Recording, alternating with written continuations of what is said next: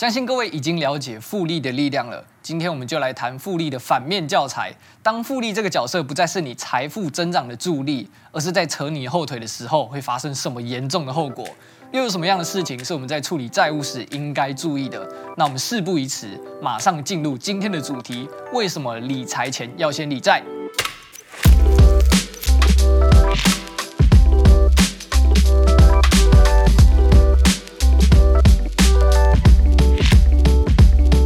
大家好，欢迎来到投资小学堂，我是你的主持人 H 编。理财前为什么要先理债呢？在解答这个问题之前，我们先了解这里的债务是指利率比较高的债务，像是信用卡费或是个人信用贷款这类利率比较高的债务，不论在财务上或是精神上，都会有相对比较深刻与严重的影响。以现在来说，信用贷款的年利率大概是介于二到八趴左右。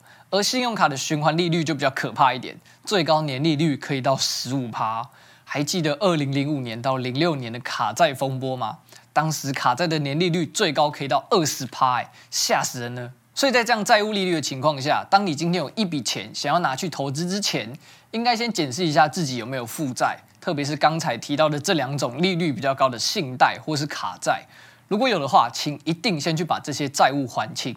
为什么呢？这就要来说明为什么理财前一定要先理债的第一个原因，叫做利率的差异。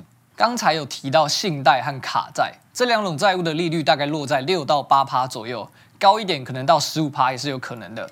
这样的利率其实比很多投资商品的平均报酬率都还要高了，像是 ETF 零零五零或是富邦零零六二零八，平均年化报酬率大概在七趴左右。我们算的保守一点，五趴好了。你要是今天投资平均年报有五趴。就比大多数赔钱的投资人都还要厉害了。所以，我们从投资的角度来看债务。假如你手上有一笔钱，你不是先把钱拿去还债，而是先拿去投资，你投资赚到的钱可能比债务产生的利息还要少。我们称这种赔钱的投资行为叫做失败的操作。所以，为什么要优先还债呢？因为先还掉这些利率比较高的债务，它在我们财务上产生的效益，几乎比所有投资商品都还要来得高哦。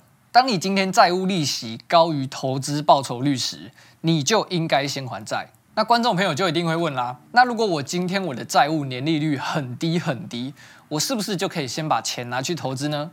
人在负债的时候啊，对生活的影响其实是非常大的。即使是一笔看起来不怎么样的债务，也很容易在我们身上产生心理压力。而这样的心理压力，有时可能会影响到生活作息，像是半夜睡不好啦，工作效率差啦，用钱时产生焦虑等等。这样的精神压力、金钱压力，会更容易让我们做出不正确的投资决策。就可能平常投资的胜率就已经不太高了，你还负债跑去投资，那真的是。所以负债如果会影响到你的生活，那请你赶快就把债务还清吧，即便它是利率很低很低的债务。最后就来帮大家复习一下理财前为什么一定要先理债的两个重点。第一，还债的利率通常高于一般投资商品的报酬率，所以先还债会比先投资创造更高的投资报酬率哦。第二，在负债的情况下做投资，可能让你更容易做出错误的投资决策。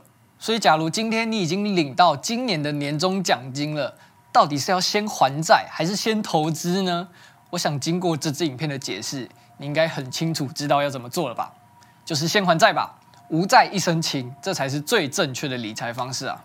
好的，如果这节节目有帮助到你的话，可以分享给你身旁的亲朋好友，也欢迎在各大 Podcast 平台上订阅我们，到 YouTube 观看我们的影片，我们会持续制作学习投资理财的好内容给大家。投资小学堂，感谢你的收听，我们下一集再见喽，拜拜。